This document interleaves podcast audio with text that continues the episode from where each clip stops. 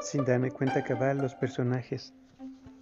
Pasan en tránsito entretenido alrededor de mí desordenadamente, riendo y caminando, juntos y de la mano, con todo y sus diferencias, exorcizando a la soledad, con helados y abrazos de parejas y muchachos que pasan con amigos, hombres y ancianos, con bolsas en las manos.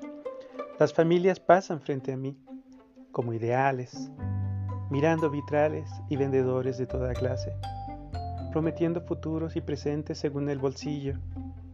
Y a los niños les queda claro, llorando por juguetes y discuten con los padres necios que no entienden de necesidades, mientras las mujeres miran los vestidos o las cunas y los jóvenes se conforman con su juventud.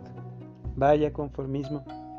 Y de pronto ahí estoy, sin mirar los zapatos ni los lentes, sin comprar libros ni juguetes, parado frente a ti que te descubres como un acontecimiento, mientras naces floreciendo ante mis ojos muertos de rutina, detenida en el tiempo para siempre, y la rutina asfixiada de mí decide maldecirme y me apresuro a guardarte en mi memoria sin saber quién eres.